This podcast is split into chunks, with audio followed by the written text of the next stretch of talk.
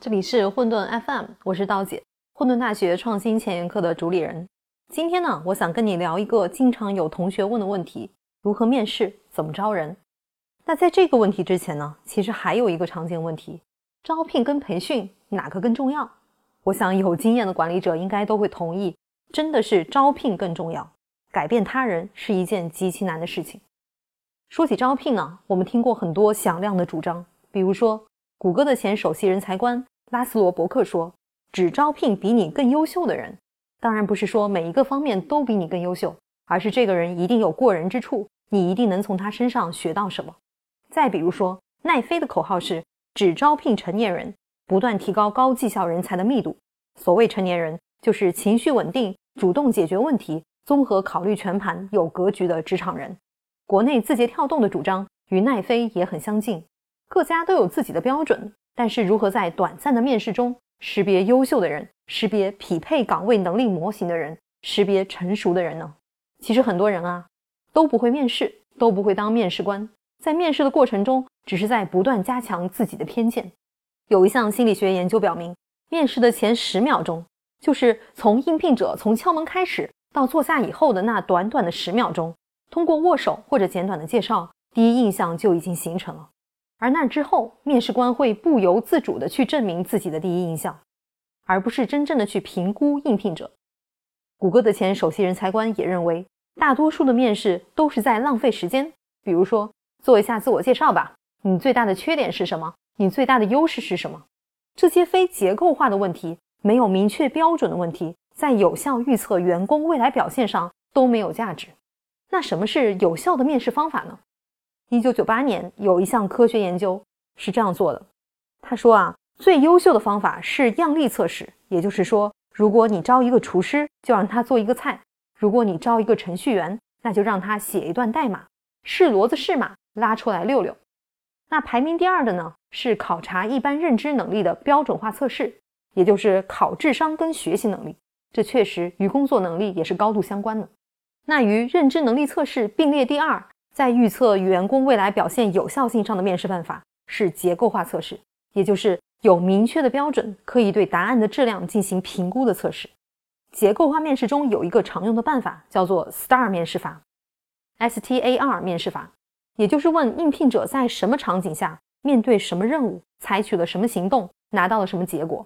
STAR 四个字母分别是场景、任务、行动、结果的英文单词首字母。这个面试办法可能很多同学都听过，现在在很多顶级公司的面试中依然被采用。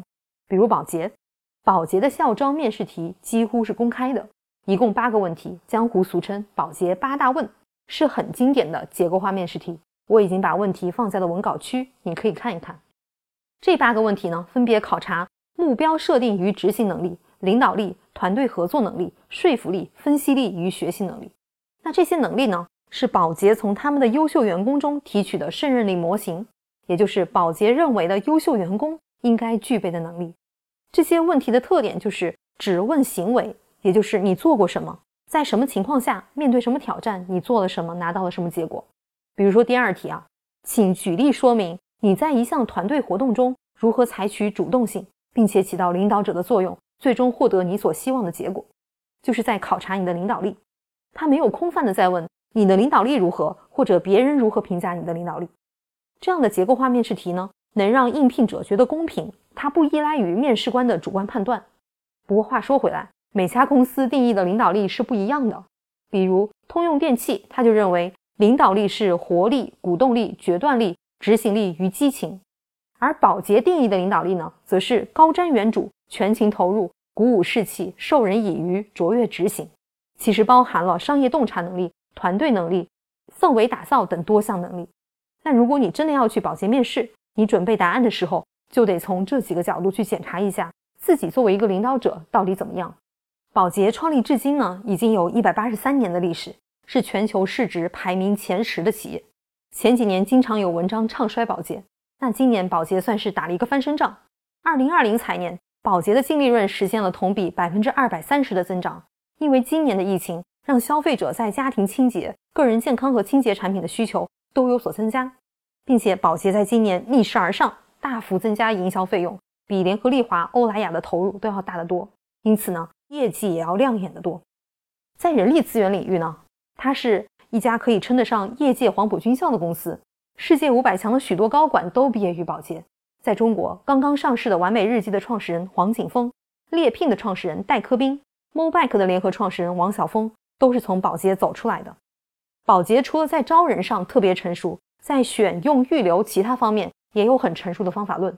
在离职员工的维护上，更是业界的特例。宝洁在全球有二十五万人之多的校友会。是由离职员工自己发起的，保洁会特别维护与这个圈子的关系。每年会有各地的大聚会，人力高管呢去外地出差的时候，也会专门抽出时间与前员工聚餐，听取他们对于公司的意见。离职员工都会觉得自己虽然已经离开，但仍然被老东家所尊重，会很愿意以自己的方式帮助老东家发展的更好。我发现很多管理者啊，其实都在不停的学习，其实很多基础的原理与常识。都是从世界五百强的管理经验中提炼出来的。这些公司时间跨度大，地域跨度大，经营的范围也很大，但是还能保持很好的管理效率以及市场竞争力，所以他们的管理经验还是很值得借鉴的。这些道理呢，并没有多高深，小公司也都可以用得上，关键是要沉淀到业务环节中去。最近呢，我们请到了宝洁大中华区人力资源副总裁方英珍老师来讲了一堂课。他很完整的介绍了宝洁的人力资源体系，我也把这堂新课的链接“宝洁快时代下人力资源建设的变与不变”放在了文稿区，说不定会刷新你对人力资源的认识。那好，今天的混沌 FM 呢就到这里，我们讨论了招聘的经典方法，希望你有所收获。你有什么想说的，也请在留言区跟我们讨论。我是道姐，我们下次见。